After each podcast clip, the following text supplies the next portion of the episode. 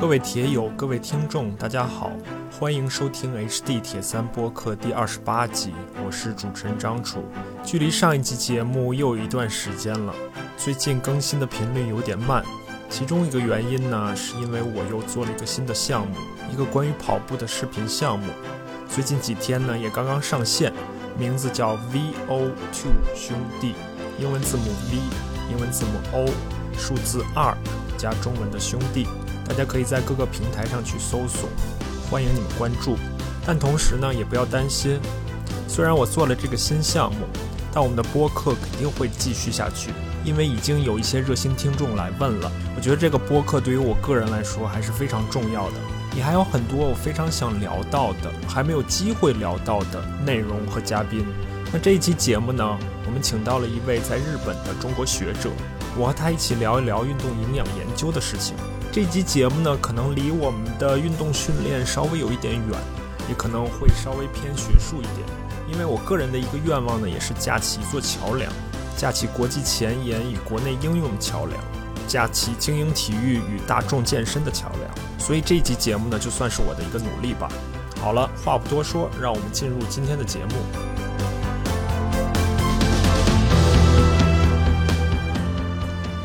好，很很高兴，今天我们请到了一位在日本的研究学者，一一位在日本的中国人啊，马思慧博士。我先简单介绍一下马博士啊，他是运动科学的博士，现任日本学术振兴会外国人特别研究员，呃，日本早稻田大学访问研究员。啊，马博士的主要研究方向是运动营养。常量营养素与代谢、生酮饮食和外源酮体在运动中的应用等等，这是简单的一段话的介绍啊。先欢迎你一下吧。啊，张教练你好，我叫马思慧。嗯，那正如张教练所介绍，呃，我个人呢，二零一六年国家公派到日本早稻田大学攻读博士学位，然后一九年取得博士学位后，现在呢作为外国人特别研究员，在日本学术振兴会从事博士后的研究。我本科跟硕士呢。就读于北京林业大学，学习的是营养科学方面。然后博士期间在日本早稻田大学学习的是运动科学方面。然后现在这个博士之后呢，从事的博士后研究也是营养与运动科学的交叉学科。相当于是你一六年去的日本，然后现在已经有五年的时间了，是吧？第五年。我刚联系上马博士的时候，我跟他聊，他。去了日本之后，我问他需不需要用到日语，他说肯定需要。所以你现在相当于是用日常用日语，然后学术研究用英语，然后现在又用中文跟我们现在在录这个节目，是这样吗？呃，对的，当然最拿手的还是中文。好啊，另外呢，就是你就读的这个早稻田大学，能不能给大家简单介绍一下，尤其是它的运动科学的这个专业？啊，OK，没问题。呃，想必大家对早稻田大学呢也是耳熟能详。那早稻田大学呢，它在中国的名气这个非常的大。其实日本最好的大学啊，最好最高学府是东京大学。那早稻田大学它为什么在中国这么有人气？因为早稻田大学啊，跟中国共产党的这个渊源比较密切。像我们共产党的创始人 陈独秀跟李大钊，当年呢都是在早稻田大学学习之后回国，然后建立了共产党。嗯嗯嗯。那我们包括这个之前的江泽民主席，还有胡锦涛主席，在访日的时候，这个在日本进行讲座、进行这个谈话，都是在早稻田大学的大威讲堂进行的。所以早大呢，在中国这个名的名气很盛，在中国人眼里呢，地位呢可能甚至比东大还要高。那早稻田大学运动科学研究科，这个在二零一七年呢，曾经排到亚洲第一、世界第十九这样一个位置。那我们。这个其实运动科学啊，这个学科它是一个新兴学科。那这个在世界上来说，占主导权的、占主导话语权的还是欧美。但是呢，早大能在这个世界上排前二十这个一个成绩，其实也是这个比较喜人的。那么我们国内啊，提到运动科学，一般大家会想到运动人体科学这样一个学科，那也是说偏医学这样一个学科。但是呢，其实体育科学、运动科学，它像它相当于一个。综合性的学科，那下面呢有体育人文学是偏文科的，有这个体育经营学、管理学是偏商学的，还有像我对，是的，像我做这个这个我们属大范围属于运动医学，但是小范围呢也要分内科、外科、分预防等等。那我自己所在的研究室呢，正式名称叫预防医学研究室。那我们研究室主要做的呢，主要做的方向是怎么应用运动，这个用增加体力活动，还有说这个什么样的人适合什么样的身体活动，来增进健康，还有说怎么样去给运动员调配这个训练，还有营养，来让运动员发这个发挥更高的水平。我们是从事这样的研究的，对，嗯，那在对，嗯，所以你们既涉及一一般人群，也涉及这种高水平的运动员，对吧？那在日在日本来说啊，其实除了早大，还有一所比较著名的这个在体育科学方面比较著名的一所大学是筑波大学。这个大家可能没有听说过，但是早大跟筑波这个这两所大学每年呢都会角逐日本最佳体育学科这样一个排名。对，基本上是每年呢这两所大学都是相互竞争，每年不是早大第一就是筑波第一这样的，是这样一个情况。所以对于。所谓的这种学科的排名来说，它可能是一个可能综合考量，但是这个学术文章的发表是非常重要的一部分，对吧？行，然后呃，早的早稻田大学是它的整个的学校应该是在东京，对吧？对，早大的这个早大其实有好几个校区，嗯，对，这个主校区呢是在日本东京新宿区。那像我们体育科学，因为我们这个都知道，这个 如果是做体育训练的话，需要场地比较大。那东京寸土寸金，嗯，地价比较高。那我们整个运动科学研究科呢，是在日本埼玉县的所泽市。那距离其实距离这个本校区，距离新宿啊，呃，如果是电车通勤的话，可能在四十分钟这样一个距离。我们之所以聊到中东京这一块呢，是因为。我刚跟马博士联系上，我们两个人也在聊东京奥运会的事情。不知道东京奥运会能不能在延期一年之后顺利召开这件事情呢？可能不仅仅是东京人、日本人，也是全世界人民比较关心和担心的一件事情。所以你在那边的感受是什么呢？就是你觉得现在疫情的影响，整个疫情的情况以及它对奥运会的影响是什么样的？嗯，其实日本这边呢，我们。正常生活中啊，感觉不到这个，就其实感觉不到疫情有特别大的影响。但确实是每天的数字呢，嗯，还是这个在涨，比较微妙。对对对，因为日本这边呢，日本这边日本很难出出台这个比较强硬的措施，就不能说做到封城啊，或者禁止人这个夜间外出这样的行为。那日本呢，它其实是发表了三次紧急事态这样的宣言。那紧急事态呢？日本的具体操作呢是要求这个饮食店，像居酒屋一类的这种场所，在晚上八点或者九点后不能再营业。嗯。然后要求大家呢，要求这个都民，要求东京都民，啊，像我们像像东京都的话，会要求都民这个外出自诉。这个自诉就是说，希望大家不要出来。但是你如果说一定要出去呢，也没有强制措施。嗯。日本这边其实数字确实是比较微妙的。嗯，现在就是也没有说暴涨的迹象，但是说完全控制住呢，也不能完全说。嗯，那那如果你们没有太感觉到疫情的迹象和对生活的影响，你们有没有感觉到奥运会即将到来的迹象和对生活的影响呢？说实话啊，这个在日本也没有。对，日本政府其实做了几轮调查，嗯，其实有超过这个三分之一的日本民众啊，认为说这个。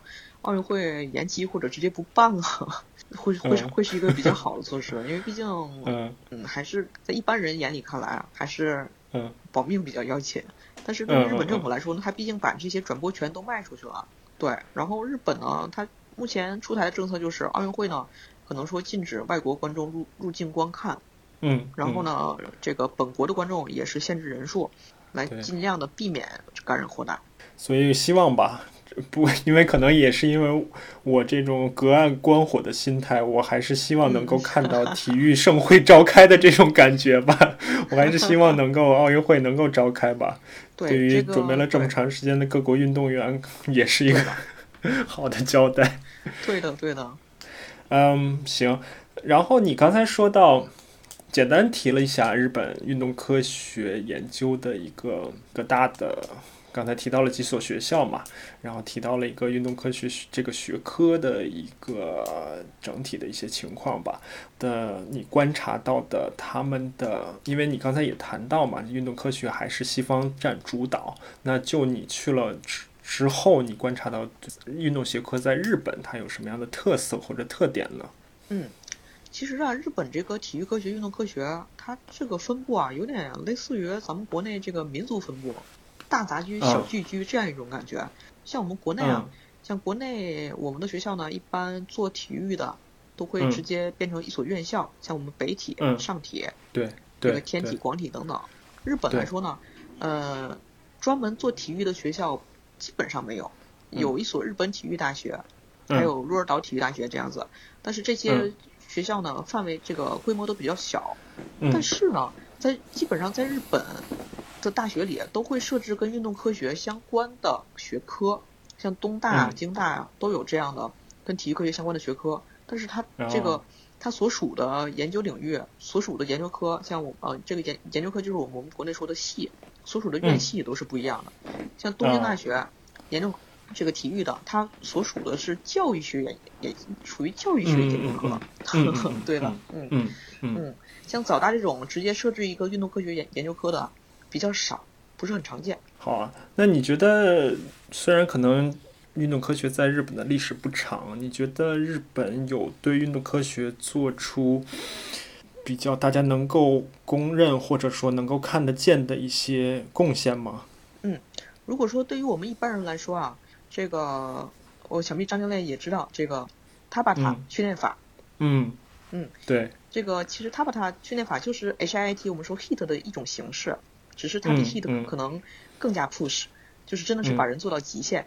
那这个塔巴塔，这个塔巴塔呢，这个名字来源就是一个日本人，一个日本教授的名字。嗯，这个日本教授叫田田泉。嗯，这个教授本人呢，因为我们因为日本这边这个。本来学术圈子就比较小，然后日本这边做体育科学的圈子呢，那肯定是说在世界，如果说跟世界范围比，跟国际范围比，可能更小。嗯，那田田教授他有一个学生呢，就是在前呃这个学生之前是在早稻田大学读博士，然后这个现在是早大的讲师。那据这个学生所说，那现在这个学生已经是老师了。这个这个老师说啊，说这个他把他。老师呢，非常的严格，就做人和这个做学问都非常的严格，然后做人也也比较 push，他也会要求自己的学生啊，每天早上四点到研究室去给他泡咖啡。对，然后说一个段子啊，这个他把他老师呢，虽然他自己是做这个训练法的，但是他本人这个身材呢，可能不是很好，稍微有一点偏胖这样子。嗯，好，他是哪一个大学的？他是日本一所叫立命馆大学的。这个利宾馆大学可能国内不太有名，是在关西地区的一所学校。嗯嗯嗯嗯嗯，就是塔巴塔，大家。如果听说过的人呢，那就听说过。就像刚才马博士说的，它还是高强度间歇训练的一种。如果没听说过的呢，我给大家简单介绍一下，它就是其实一套很简单的流程：二十二十秒的高强度，十秒的休息；二十秒的高强度，十秒的休息，一共只进行大概是四分钟的时间。然后它也一定程度上把这套训练流程做了一些商业化。所以在商业化的过程中，他就宣称你只需要四分钟的时间，你就可以达到很好的一个效果，达到一个比如说一个低强度持续训练一个小时都达不到的这种锻炼效果。对的，讲了别的学校的老师，你给我们讲讲你的老板、你的导师以及你你你是怎么样开始你现在的研究领域的呢？嗯嗯，这个说来也是比较机缘巧合。我先讲一下我老板的故事吧。嗯。嗯，呃，我老板呢叫铃木科彦，这个铃木啊，说个段子啊，铃木在日本是日本的第一大姓，类似于我们中国说百家姓赵钱孙李，嗯，像赵，呃，虽然我不知道现在中国第一大姓是不是是不是姓赵，可能姓张吧，嗯，对，可能是张教练是同一家人。嗯，日本这边第一大姓呢，现在是铃木，然后像我们中国人啊，这个都能叫出来的，像田中啊，这个佐藤啊，这些姓氏比较有名。然后这个我我的老师呢，他姓铃木，之前我有带他回中国开过几次会，然后就会有中国这边的老师就悄悄问我说：“你的这位老师啊，他家里是不是开铃木汽车的 那位铃木啊？” 对，那我的老师呢，他自己呢是毕业于早稻田大学。早大的运动科学研究科其实成立的比较晚，这个研究科之前在这个这个研究科的前身叫做人间科学研究科。那日语里这个人间就是人类的意思，就是研究但凡是跟人有关的这个研究科都研究。那随后呢，这个研究科里，呃，大概在一九九九几年的时候，设置了一个运动科学这样一个研究的领域。那我的老师是这个研究领域的第一期的学生。嗯，我的老师应该是九三年从早大毕业的，从早大毕业，然后九五年早大的硕士毕业。那硕士日本叫做修士。嗯嗯。然后呢，这个我老板自己呢是做到做到研究生，就是我们说这个硕士修士，做研做到研究生的时候。他自己突然觉得说，我做研究呢，可能对人类的贡献不是很大，我想学医，嗯，然后也是比较这个励志啊。我老板从呃，他从早大硕士毕业之后，又从本科开始重新读了一个医学博士。这这听起来好像有点像鲁迅先生是去日本学的医，后来他觉得对人类的贡献不是很大。然后又弃医从文的这么一个感觉，对的对的，嗯，那嗯，鲁迅先生他也是一开始呢，就是书生出身，然后学了医，然后又转回做了作家。那我这个我老板也是一开始是学体育科学，然后学了医，学完医之后呢，这个又觉得还是对体育科学可能对研究比较更有热爱，所以他又回早大做了教授。嗯，因为在日本，其实日本最高收入的行业。呃，排名前三嘛，就是医是医生。排排名第一的，其实世界各地都一样，是飞行员。嗯嗯嗯。然后排名第三的可能是大学教授。嗯。对，做医生是比做教授更赚钱的。但是我老板，因为他比较热爱科研，所以最后还是做回了研究。嗯嗯嗯嗯。对。好。然后我自己是这个，呃，我本来也是想学医的。嗯嗯。对。然后我父亲他自己是医生。哦，这个国内可能这个医疗环境不是很好，医患关系不是很好。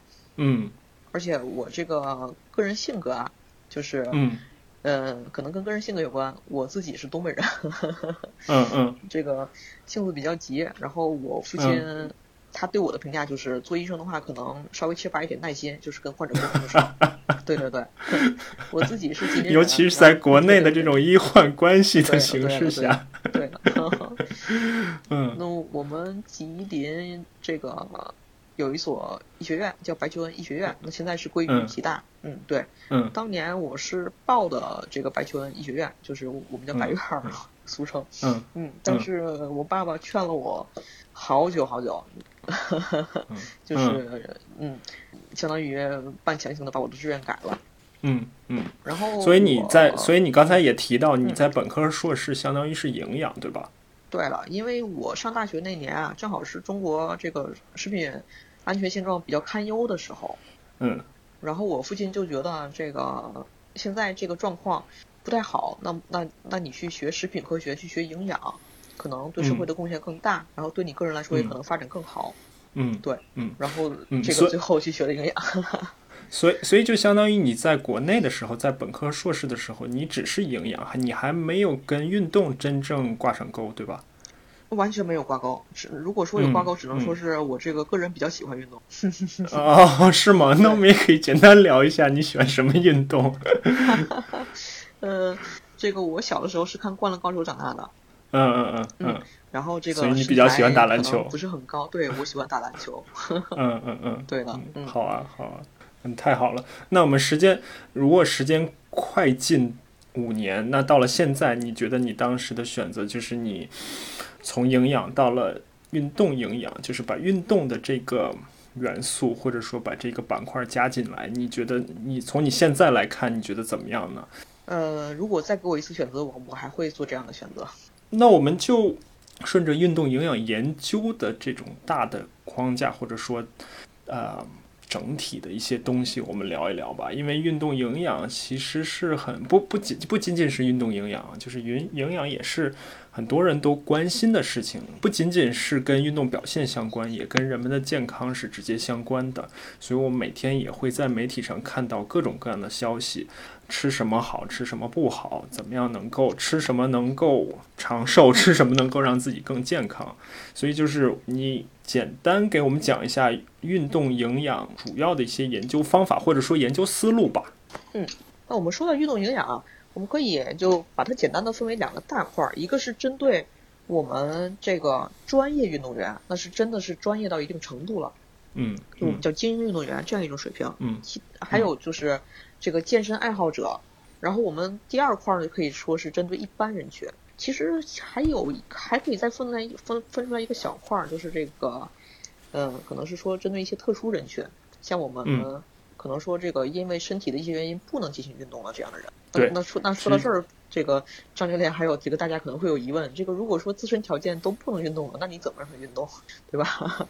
嗯，是啊，嗯，对。那我们在运动科学领域啊，现在有一个研究的热点，一个研究也是难点，有一种这个我们叫运动模拟物 （exercise mimics） 这样一种物质，对对对，对对，我们是想说去开发一种像运动。药丸这样一种药物，对，其实我之前关注过，关注过。虽然我还没有特别仔细的去看，但是我关注过这件事情。我第一个看到这件事情，我第一个想到的问题就是说，也许这个东西的初衷是给那些已经丧失运动能力的人用，但是会不会很快就扩展到所有人群身上？对呀，如果说这个东西真能真能研发出来，那么肯定是会这个惠及大众的。这有点科幻的感觉了哈，一方面是有点跟人性直接做做斗争的感觉，另一方面有点科幻的感觉。其实现在这个已经可以做到，我们现在是有这样的药物的。嗯，我等一下，呃，我们没有没有给大家解释这个所谓的 exercise mimicking 到底是什么，你简单给大家介绍一下这个所谓的模拟运动到底是怎么一回事儿。OK OK，没问题。那么，像我们人作为一个整体，那我们人呢，在运动，在产生身体活动。那简单的来说，像我们走路；复杂来说，我们进行这个高强度间歇运动。嗯。去这样活动身体，让你的这个肌肉，我们说最运动的最根本的是肌肉的收缩。嗯。那肌肉的收缩呢？对，我们肌肉细胞呢会分泌很多的蛋白质，这个我们统称做叫做这个肌肉因子。那肌肉肌肉因子这样一组一群蛋白质，它会作用于我们不同的器官，嗯，不同的组织，然后产生很多正向的有益的效果，会对我们我们简单来说就是让我们的让我们身体变得更健康。嗯。嗯，那么这个人的这个身体比较复杂。嗯。嗯，我们说如果说这个简单介绍的话，就是从细胞生物学和分子生物学的这个 level，那都会产生很多。这个改变，对。对，嗯，那我们这个运动药想去做这个这个运动模拟物，就是说让这种药物能够产生模拟运动的效果。就这种药物呢，它作用于你的身体，能让你的身体产生一种错觉，我的身体在运动。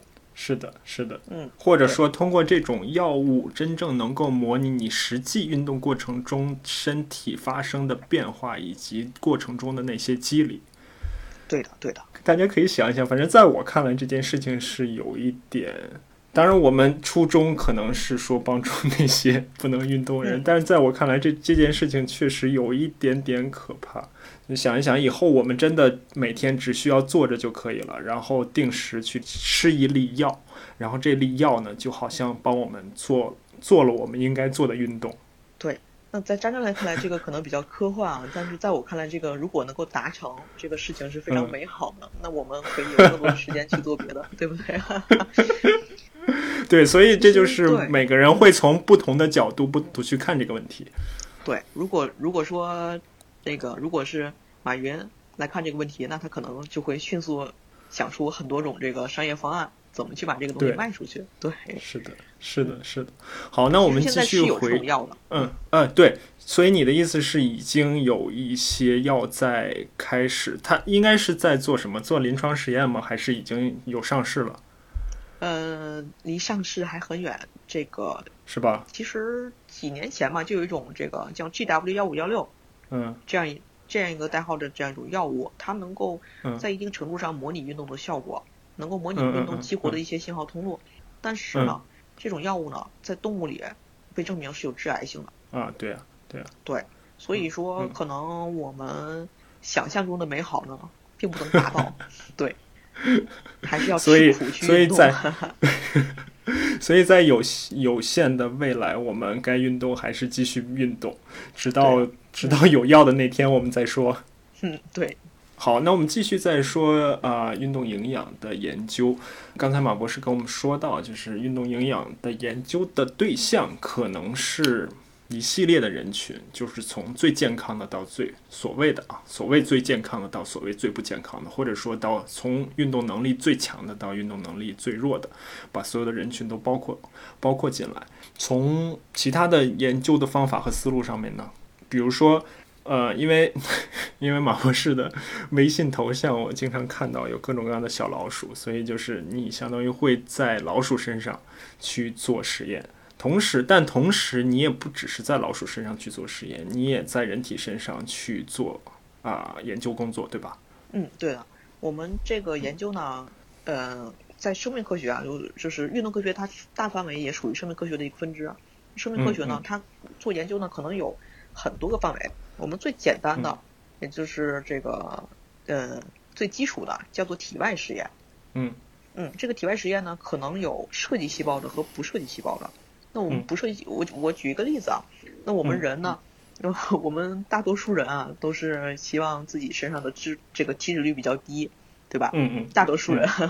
嗯 嗯嗯。那想让体脂降低，那我们有一个思路啊，就是促进身体去分解脂肪。那我们体外实验的思路呢，最简单的思路可能说，呃，我去研究一种物质，这种物质呢，能够直接的去分解脂肪，或者是阻碍脂肪的吸收。那这个可能完全不涉及生命，连一个细胞都不涉及。我直接去，嗯，拿一些脂肪，然后加在脂肪里加入物质，然后我去看这个脂肪的分解的效率。这是体这这个是体外实验的最最简单的一种。然后我们再往上升呢，可能说去去做细胞模型，去培养一些脂肪细胞，然后在脂肪细胞里加入我这个研究的这种物质，看脂肪细胞里的脂肪它分解的效率。嗯。嗯，那我们这个其实已经是一个在生命已经涉及到生命了。那么每一个细胞它都是有生命的。那如果这种物质呢在细胞模型中得到了验证，那我们会再往上走，去在模在模式生物中去做这个研究。对，所以所以我们的小小白鼠就是我们的模式生物。对，小白鼠就是我们的模式生物。其实，我们像像人，我们人可能自认为自己是高等生物，但我们人跟老鼠的。这个在基因上的差异可能不会超过百百分之一。嗯。然后如果说这个这种物质呢，在动物实验里获得了这个比较好的效果，并且这个安全性也得到了验证，那我们之后呢会可能会在人体身上做进一步的验证。那在研究过程中，或者说在实验过程中，我们是有这么样一个很清晰的逻辑的。但是在实际过程中呢？比如说某一种物质在小白鼠身上它是有用的或者没用的，这个结论离这种物质在人体身上有用或者没用还有多远？非常之远，可能有几光年的距离。嗯嗯，像我们如果这个在细胞模型中，我们可能得到这个这个比较积极的效果的一些结果，它在动物模型中是。是没有是没有办法验证的，是是没有办法，我们叫 trans 叫 translation，那 叫转化是没有办法转化的，嗯，因为在细因为细胞我们培养细胞呢，只能同基本上只能同时养一种细胞，嗯。嗯，因为细胞如果你同时把两种细胞养在一起的话，它们中间会产生竞争，最后只只会有一个存活下来，但是在这个生物体中就不一样，像我们说小白鼠，我们认为它很简单。但是小白鼠中，在一只老鼠中，它可能有无数种细胞，肌肉细胞、脂肪细胞，这就是两种细胞。那那每每种器官都代表着若干种不同的细胞。那这些细胞呢，它们相互作用会，这个作用是非常复杂的。跟细跟细胞模型来说，呃，跟细胞模型相比，那是不可同日而语的。所以我们在最在这个细胞模型中得到的结论，在动物模型中可能不能得到验证。同时呢，我们刚才我提到一个概念叫模式生物，那我们这个模式生物呢，就是我们对于这种生物，像类似于小白鼠，嗯，那小白鼠其实也是有很多品系的，我们就简单来说小白鼠。嗯，我们对小白鼠可能说我们已经把它的基因组给它测定好了。嗯，就是我知道这个，我对小白鼠的基因已经非常了解了。然后呢，我去做动物实验的时候，我会选择同一批次的这个这种这个基因差异不大的这样一批动物去做实验。嗯嗯。那我们可以想象说，这个我们去做实验呢，可能是几个同卵双胞胎。嗯。那我，对，我去拿同样的剂量的药去给这些这个，我们可以都不用想象成同卵双胞胎了，就直接把它想象成同一个人。把一个就是很多的克隆人，他们的基因都是相同的。克隆，克隆，对，对对对，嗯嗯嗯嗯。但是在人体来说呢，我们怎么可能有两个同样的人呢？除非是同卵双胞胎。对。对，人的基因差异是非常大的，所以在动物模型中取得的这样的结果，在人身上，至少说在不同的人的身上是难以得到翻译的。是的，所以就是说，即使人跟小白鼠之间的基因差异只有百分之一，那么也。也不能说明人与人之间的差异会更小，就是即使这百分之一里面的再百分之一甚至更小的比例的差异，也会在不同的人身上反映出很大的差别。对的，那我们这个再插一句题外话，就是我们在做呃在做这个以人为对象做实验的时候，嗯，我们经常会采用这种双盲对照或者呃用单盲或者双盲的方法。去做研究，这样是为了排除这个安排除安慰剂效应。对你给你简单的展开一下，什么叫单盲，什么叫双盲？OK OK，并且我再返回去问一下，就相当于是我们在现实过程中给小白鼠做实验，一方面是我们想在机理上面能够得到一些结论，另一方面可能也是因为我们用人体做实验会遇到各种各样现实的问题。嗯，这个可能也是你刚才想说的，比如说单盲也好，双盲也好，这一系列的现实的问题，对吧？对的，对的。这个现实的问题呢，首先，那如果说我拿动物去做实验，那我给动物吃什么，它就要吃什么。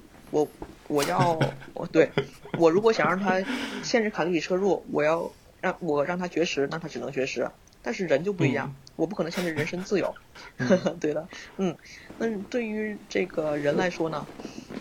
像我这个，我去请求他，那我我都不能去要求他，我要请求他，我我希望他在这个做我的实验的时候，在摄入我希望他摄入的营养素的时候，避免摄入其摄摄入其他的物质，那我只能说我去希望他，请求他，希望他遵守我们的君子协定，但是我不可能把他囚禁在这个牢房里，可能我跟他说，你今天我希望你不要不要不要吃砂糖。我希望你不要摄入这个这个甜味剂。对。他可能说 OK，但是他回家可能就吃掉了。然后第二天他来的时候，他就跟我说他没有吃，或者他坦诚的说他吃了。嗯。嗯。那我再说一下这个单盲跟双盲，因为这个我们大家都知道有安慰剂效应。嗯。对吧？比如说我这个有一个人，他可能得了绝症。嗯。然后我给了他一种药，然后我跟他说这个药就能包治百病，你你吃了这个药就会好。那他可能因出于心理作用，可能吃完这个药，他真的自己感觉身体状况就得到了改善。嗯，那就是单盲实验跟双盲实验都是为了排除这样的这样的一种影响。那单盲呢？对的，我们在做人的实验的时候，呃，假如说我要测试一种营养素，测试一种这个功能性食品因子，它在这个人身上的效果。我一般会给他吃两种，对，我给他这个，嗯，对照实验的意义。对的，对的，我会给他吃呃吃 A 和 B 这两种药物，嗯，呃，我会我比如说我把它设计我都设计成胶囊，嗯，但是 A 跟 B 之中只有一种是我想测试的药物，另一种呢可能是淀粉，嗯，可能里面装的是水，就是只要让这个人不知道他吃的 A 跟 B 哪个是药物就可以。那单盲的话是受试者他自己不知道，双盲的是受试者和去这个分配实验者也不知道都不知道，对的。对。那这样子双盲实验是更加科学的。那我们在做人的实验的时候呢，因为刚才我们也说过，这个人每个人的基因差异，两个人之间的基因差异大的无法想象，非常的大。嗯嗯。那我如果是说想去做对照实验的话，这个人。他最好的对照组就是他自己。嗯嗯，所以我们在设计实验的时候，可能说我给他吃两种，像吃 A 跟 B，其中一种是安慰剂。我给他吃完 A 之后，让他做一个这个洗洗刷的环节，相当于我把这个你吃完 A 的这个效果给他洗掉，然后我再给你吃 B。嗯嗯，对，嗯，然后然后再评判你吃完 A 跟 B 之后，你的身体产生的这些，包括代谢上啊，包括你心理感受上啊，去评价他们这样的影响。嗯，对，这就是我们科学实验常用的一个操作方法吧，就是有一个 washout period，对吧？对对对，就是我们叫 crossover。嗯。对，不管我做什么样的实验，我是做一种运动方法也好，还是做一种营养营养物质也好，我让它先从事一段时间，然后我们让它静置一段时间，让这个前面的这段效果不管有没有效果，让前面的这这段效果消失，然后我们再同样对照，再让它 cross 所谓的 crossover 就是交叉嘛，再再让它用另外一种方法再进行同样的时间，然后我们进行比对。对的，是这样的。所以呢，这可能也就是我们营养实验里面的一些难点，以及一些引起人们迷惑的一些地方。因为我们经常能够在各种各样的媒体里面、各种各样的啊文章里面看到，今天有人说吃这个好，明天有人说吃这个不好，今天有人说吃那个好，就是各种各样令你迷惑的消息。这个呢？一部分可能是因为媒媒体不太负责任，另一部分也是因为在人体上面做营养相关的实验的难度是非常高的。刚才马博士提到，我们假设我们用科学实验的黄金标准，我们做双盲，我们做随机，我们做对照。你想一想，如果是一粒小药丸还好，如果你要控制他的日常饮食，那你怎么可能让他做不知道他吃的是什么东西呢？对的，嗯。这个跟我们后面聊到的生酮饮食也是有一定关系的吧？我想。嗯，是的，生酮饮食它它不一定适合每一个人。嗯嗯。所以呢，就是我们怎么样去判断这个我们看到的消息的准确性，其实对每个人来说也是一个挑战。是的，因为现在呢，我们能够接受的接受到的信息太多了。嗯。好吧，就关于营养实验吧，我们就先聊到这儿。那我们继续聊一下马博士他具体的研究方向啊，他具体的研究方向包括生酮饮食，也包括炎症与运动相关的一些东西。所以你是怎么样接触到，比如说生酮饮食的这个研究议题的呢？嗯，这个说来也是机缘巧合。我在二零一七年有一次回国参加学术会议的时候。呃，碰到了一位老师，那这位老师呢，他当时是做生酮饮食的。嗯，这个生酮饮食呢，那我就替张教练给大家介绍一下这个背景啊。好的。生酮饮食，它这个我们中文叫生酮，那英语叫 ketogenic。那这个顾顾名思义，生酮就是能够产生酮体的饮食。嗯嗯，那我们生酮饮食呢，它本质上是一种极高脂肪、极低碳水的这样一种饮食。那我们人体呢，在这个只吃脂肪，极少摄入碳水的情况下，那我们人我们的人体，我们的身体会认判定自己是处于绝食状态的，嗯，那它就会，那我们身体就会去分解脂肪，那也是因为我们做吃生酮饮食的时候，可以选择的能能的能量来源只有脂肪，那人在缺少碳水只摄入脂肪的情况下，我们身体不能够完全的这个去利用能量，我们会把脂肪分解为酮体。这样一种营养形式，嗯，然后呢，这个在摄入生生酮饮食，对于人来说呢，大概正常人需要三周到一个月的时间，身体会进入一种生酮状态。那我们生酮状态呢，血液中的酮体会极大升高。我们正常人身体，正常人血液中的血酮可能只有零点几毫摩尔这样子。那在如果你进入生酮状态，呃，这个酮体呢，可能飙升到大概三三摩尔这样子。嗯嗯，就是会大概有一个十倍的提高。嗯嗯，然后呢，这个生酮饮食最早啊是用于治疗癫痫的。嗯嗯，那之后呢，这个有也是欧美的学者，他首先发现说这个生酮饮食，它可能会对人体呢产生一些比较有利的影响。嗯，特别是说对，所以对，所以有这个有利或者不管是有利还是怎么样吧，这就是我们下面可能会展开聊一下的。因为是听过我们节目的听众呢，如果或者说我们节目的忠实的老听众呢，可能对生酮饮食并不陌生，因为我们在第九集的时候，我们和我的一位朋友从他的亲身经历、亲身实践的经历、亲身。用这种生酮饮食方法的这种经历，我们其实聊过一次生酮饮食。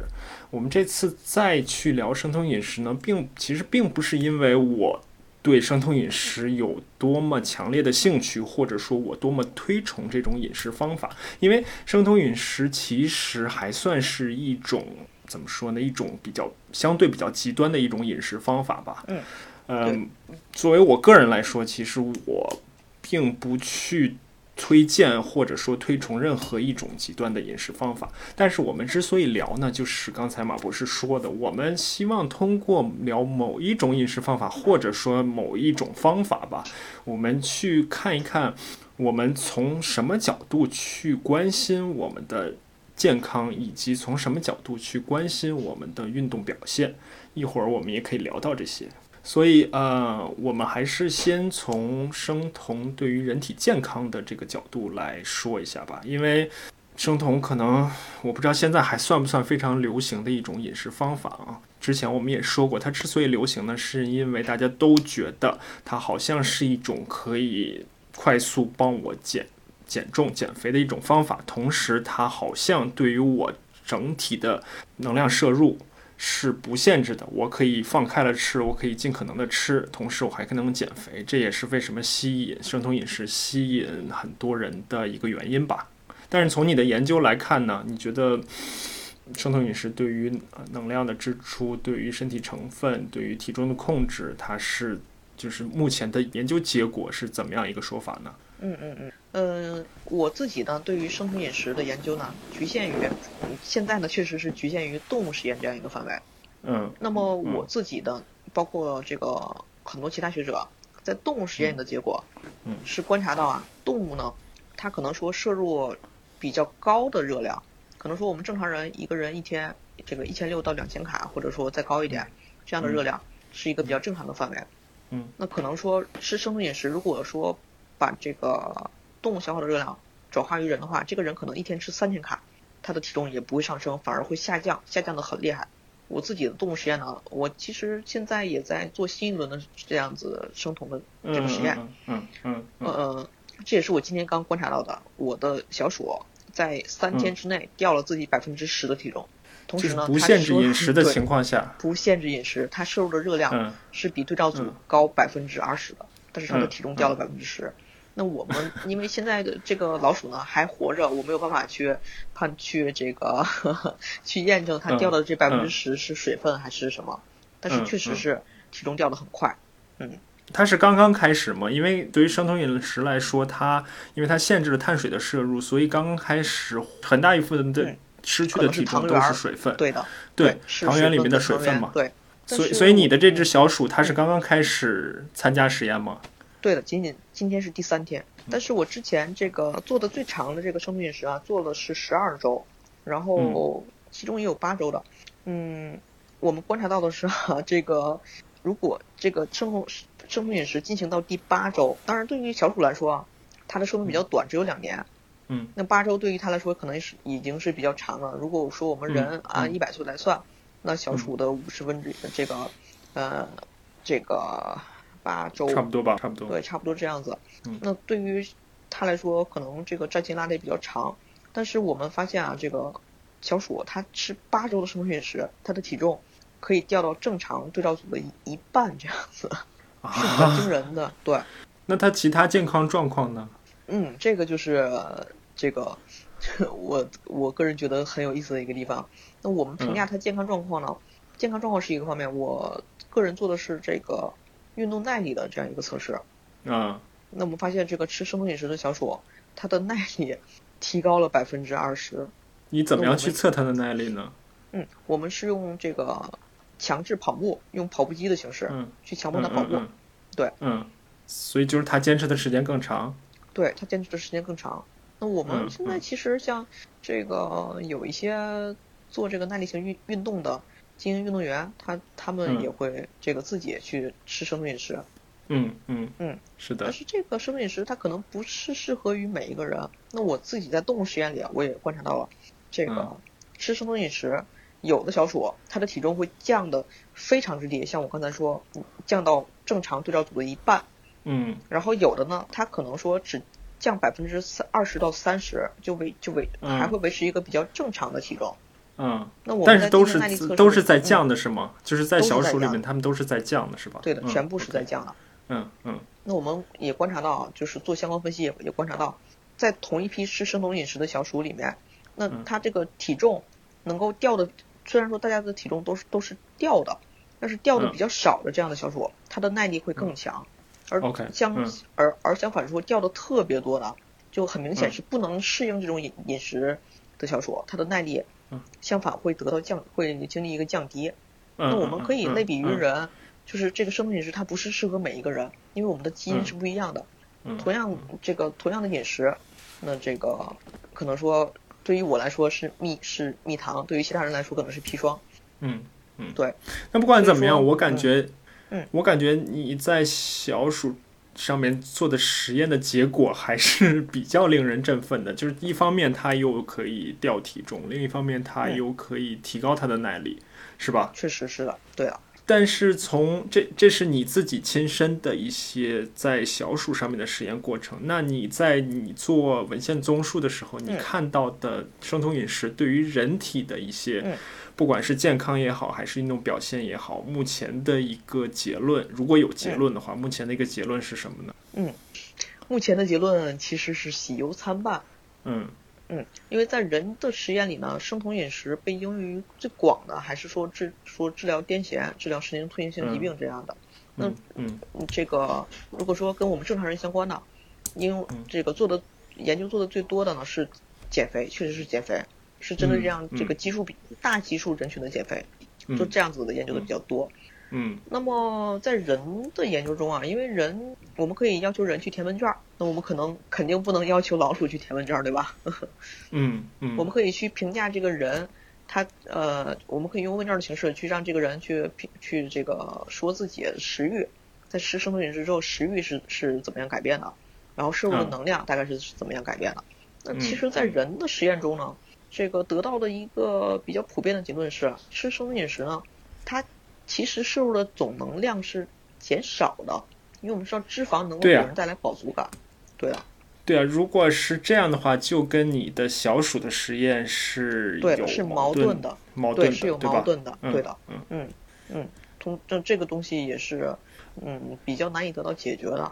而且而且现在你只是在说我们用的这种生酮饮食的方法，或者说我们用的这种低碳。高脂肪的这种方法对于你的胃口是有帮助的，就是对于抑制你的胃口是有帮助的，对吧？嗯，对的。但其但其实我也同时能看到有研究证明，如果我吃高碳水的这种饮食方法，对我的胃口抑制也是有帮助的。对的，这个就是我们做研究的时候经常会有这个会得到矛盾的结论。那具体哪一种才是真相？可能说。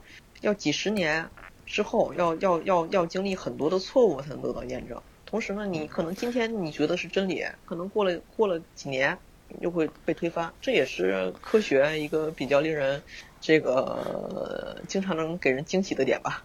没有什么是一成不变的。嗯，好，没关系。那从健康的角度来说，你刚才提到，可能大多数现在的研究都关注在体重控制上面对吧？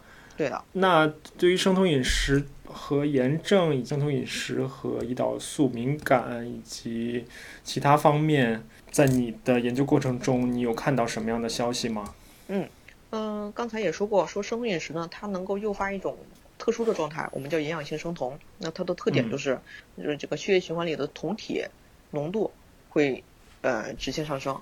嗯，呃，有一些报道会说生酮饮食它能够抑制炎症，有抗炎的效果。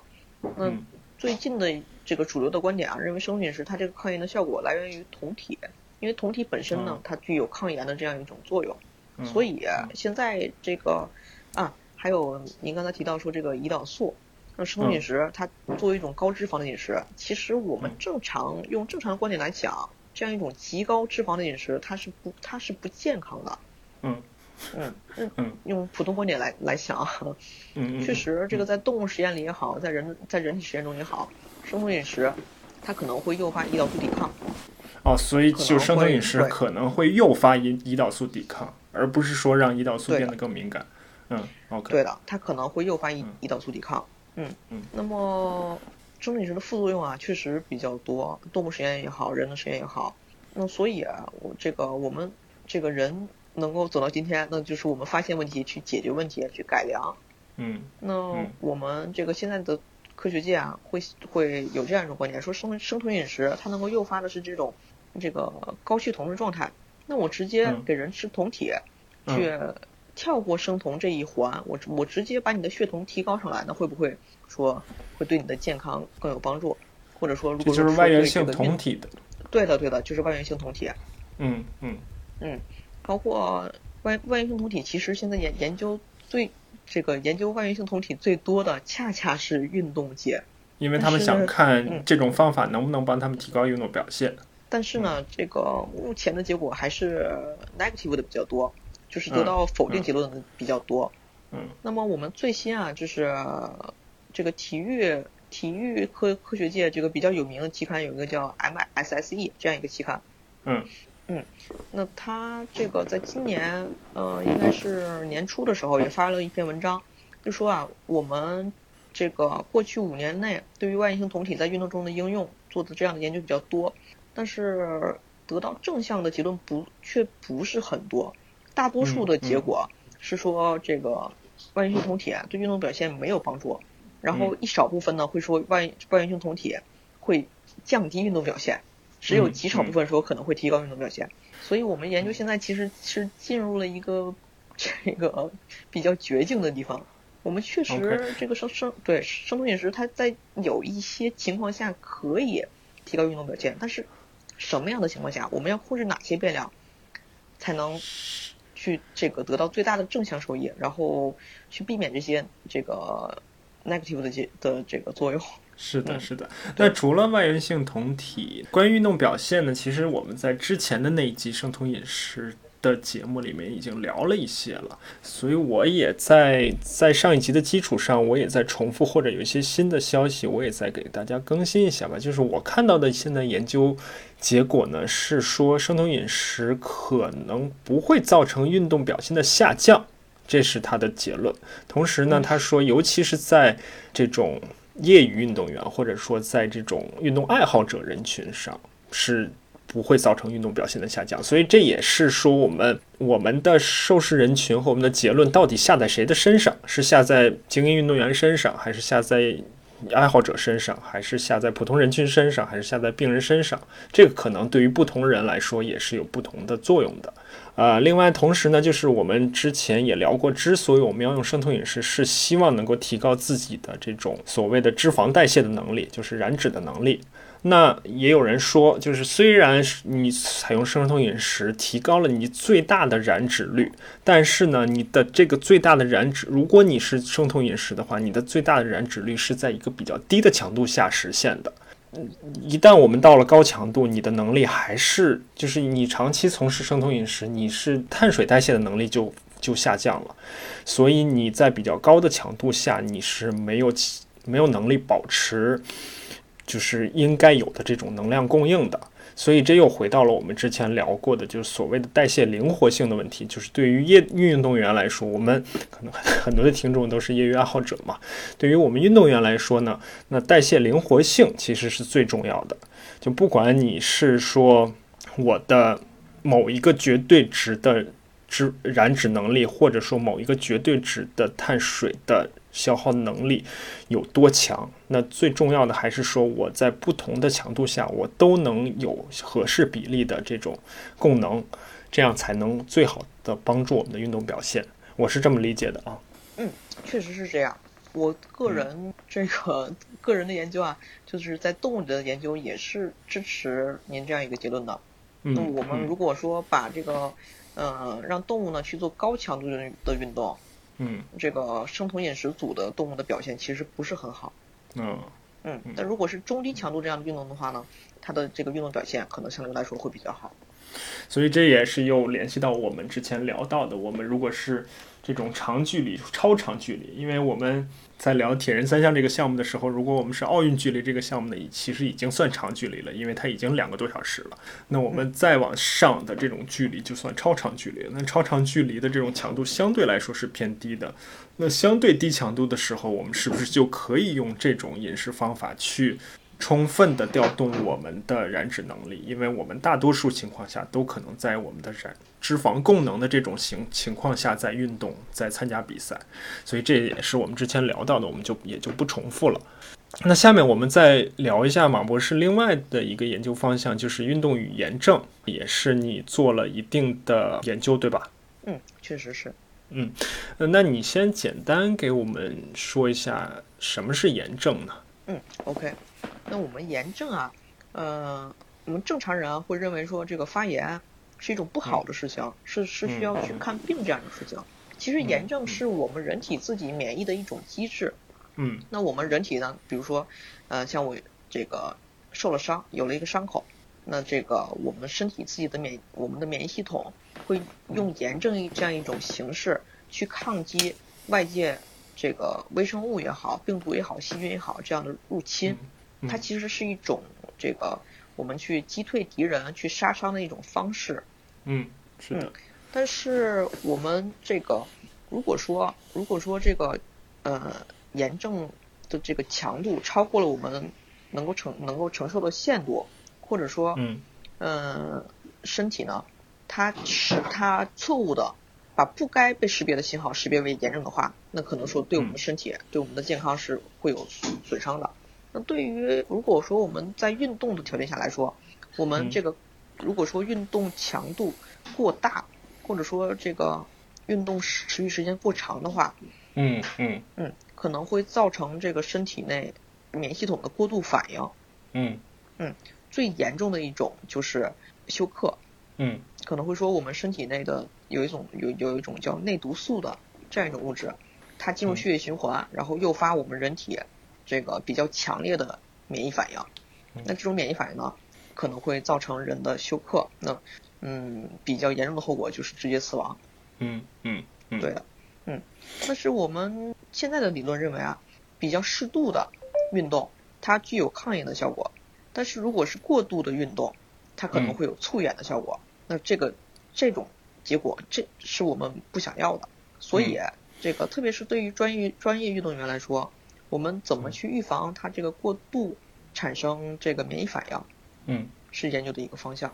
嗯，我看到你的研究里面提到的一点很有意思，就是说运动与炎症的关系里面的其中一个机理是说运动会引起肠道屏蔽功能障碍和高渗透性，这样呢就导致一些细菌、肠源性细菌进入血液循环，从而诱发全身炎症，对吧？对的，这个就是我刚才说的内毒素。嗯嗯，这点就很有意思，因为我们最近又有很多的人或者很多的研究去关注我们人体的肠道的功能，包括肠道菌群的一些事情，又跟所以这个这个又跟那个联系起来了。是的，那炎症和我们的氧化应激又是什么样的关系呢？嗯，其实目前学界啊对于氧化应激啊是这个有两种截然不同的声音。嗯嗯，其中有一种啊认为这个运动啊。它造成的这个氧化反应是对健康有害的。嗯。但是另一种声音呢，认为这个，因为我们人体在运动的时候，那我们肌肉会进行一个损伤修复，然后造成这，然后肌肉生长，就就是变得就是我我变秃了，可是我变得更强了这样一种效应。嗯嗯嗯。那么这种这种声音呢，就认为说氧化应激是运动。它造成的修复过程中一个必不可少的环节。嗯，所以我感觉又回到了你最开始说炎症的那个观点，就是短期的炎症或者说我们急性的炎症是一种，其实是一种正常的身体的反应，是一个好事情。我们训练适应，所谓的训练适应，就是在破坏修复、破坏修复之间，把身体变得更强的。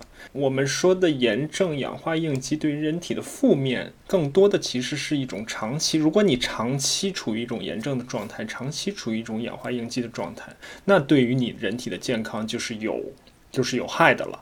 嗯，其实与其说长期，我们不如说这个一次强度特别高的这样一种冲击。我们把炎症跟氧化应激都把它视为冲击的话。如果说，那我们应用到现实来说，就是这个人他可能平时没有运动习惯，嗯，然后呢，他突然想要运动，一口气想吃成胖子，本来这个从来都不动，然后一下子逼迫自己去跑了一个马拉松，嗯，那这次马拉松对于他身体的正面的影响远远小于负面的影响，或者说你可能不太了解有些运业余运动员，他虽然是业余运动员，但是他对于运动非常执着。所以呢，他会长期的进行这种高强度或者中高强度的运动训练，就是我们所谓的 所谓的这种不要怂就是干的这种精神。在这种情况下，他就有可能产生我们刚才说的长期的身体的炎症反应和氧化应激的这种这种状态。在这种如果他采取了这种思维方式和这种训练方式的话，那对于他的健康就是有害的。嗯，确实可以这么说。嗯，我们还是说这个凡事要适度，那你训练呢也要在科学指导的这个前提下来进行，而不能说自己蛮干。对的，对对对。那另外，我看到你也为了抗炎，你也研究了一些预防的对策，研研究了一些干预措施，像这些方面，你给我们简单的说一说。嗯，OK。嗯，那么我们嗯有一些天然的抗氧化剂、抗炎症的这样一种物质。那大多数呢，呃，分布在植物中。我们可能说有一些多酚，有一些黄酮，这些物质呢，它因为自己的这种化学结构，它自身呢是有抗炎和抗氧化的效果的。当然，机理的话，可能说这个有点呃枯燥，在这里就不跟大家解释了。嗯，好的。我们说对于 说对于这个一般人来说，我们呃，我我个人的一个比较好的建议是，呃，多摄入蔬菜。然后多摄入植物性来源这样的物质，还有我们市面上会有很会有卖这种抗氧化剂，嗯，像这个花青素、葡萄籽提取物，这些都是天然的抗氧化剂。嗯，但是呢，如果说从这个从一个科学家的观点，而不是从商人的观点来说，嗯，你去喝茶，去摄入茶多酚，嗯，这个可能一杯茶泡出来几分钱，跟你去买几百块钱的这个花青素。它在一定程度上来说，可能效果是一样的，因为如果你只是想从这个清除氧化自由，想去清除这个自由基，想去抗氧化这个角度来说，这茶多酚跟这个葡萄籽提取物，它们都是有能促灭自由基的这样一种效果。嗯嗯嗯，它可能这个效对效应是一样的，但是但是人呢，它是一个心理性的动物，这个安慰剂效应是很大的。我们还是说 随心所欲，你只要自己觉得开心就好。对，所以我前两天发了一条朋友圈儿啊，商店上货架卖的一一边是安慰剂，另一边是快速高效安慰剂，然后大家都会去选那些快速高效安慰剂。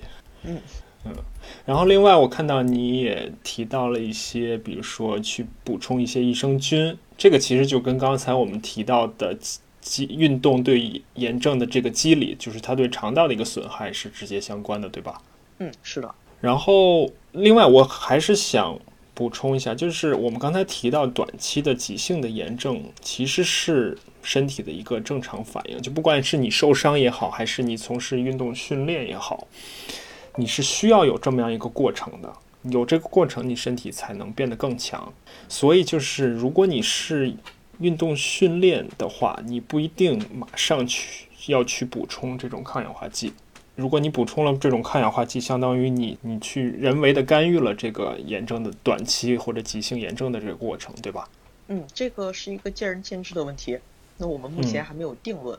行，那我觉得今天我们聊了也很多了啊。可能有一些东西还是偏学术一点，偏技术性一点，但是我觉得还是有很多有意思的东西，有很多直接可以带回家的实用的东西。你之后的研究兴趣和研究方向还会顺着这个走吗？嗯，我目前还在做这个外源性酮体的研究，那嗯，我这里也跟大家悄悄的说一下，希望大家不要去外传，因为这篇文章还没有发表。哈哈。嗯，我目前我还以为你说你准备去引入某些可以公开售卖的东西，我们一起 我们可以一起来卖一卖了呢。那假如说我的这个研究取得了这个比较突破的成果，那可能说，那我们一起去这个升个天升个天使基金都可以的。哈哈。嗯嗯嗯，来你你说一下你的对。我现在在做的是啊，这个在这个生酮饮食已经适应生酮、达到生酮效果的这样的个体中，再去给它加外源性酮体，看会不会得到一个正常的效果。对，嗯，哦，所以所以结论还没出来，对吧？还在过程中。还没有出来，是的。那我们今天非常感谢马博士跟我们聊这么多，还是像我。嗯。没关系，因为我跟马博士也聊到，他在不久的将来也会回到国内，然后继续进行他的研究工作。然后他的研究工作呢，可能也会更偏向，不管不管有没有运动吧，反正肯定会跟我们的健康是有关系的，对吧？是的。好啊，那我们就继续保持关注，因为。不管是作为运运动爱好者也好，还是作为优秀运动员也好，我们之前也提到过，永远应该把健康放在放在第一位吧。好，那今天我们就先聊到这儿。好，再见。好的。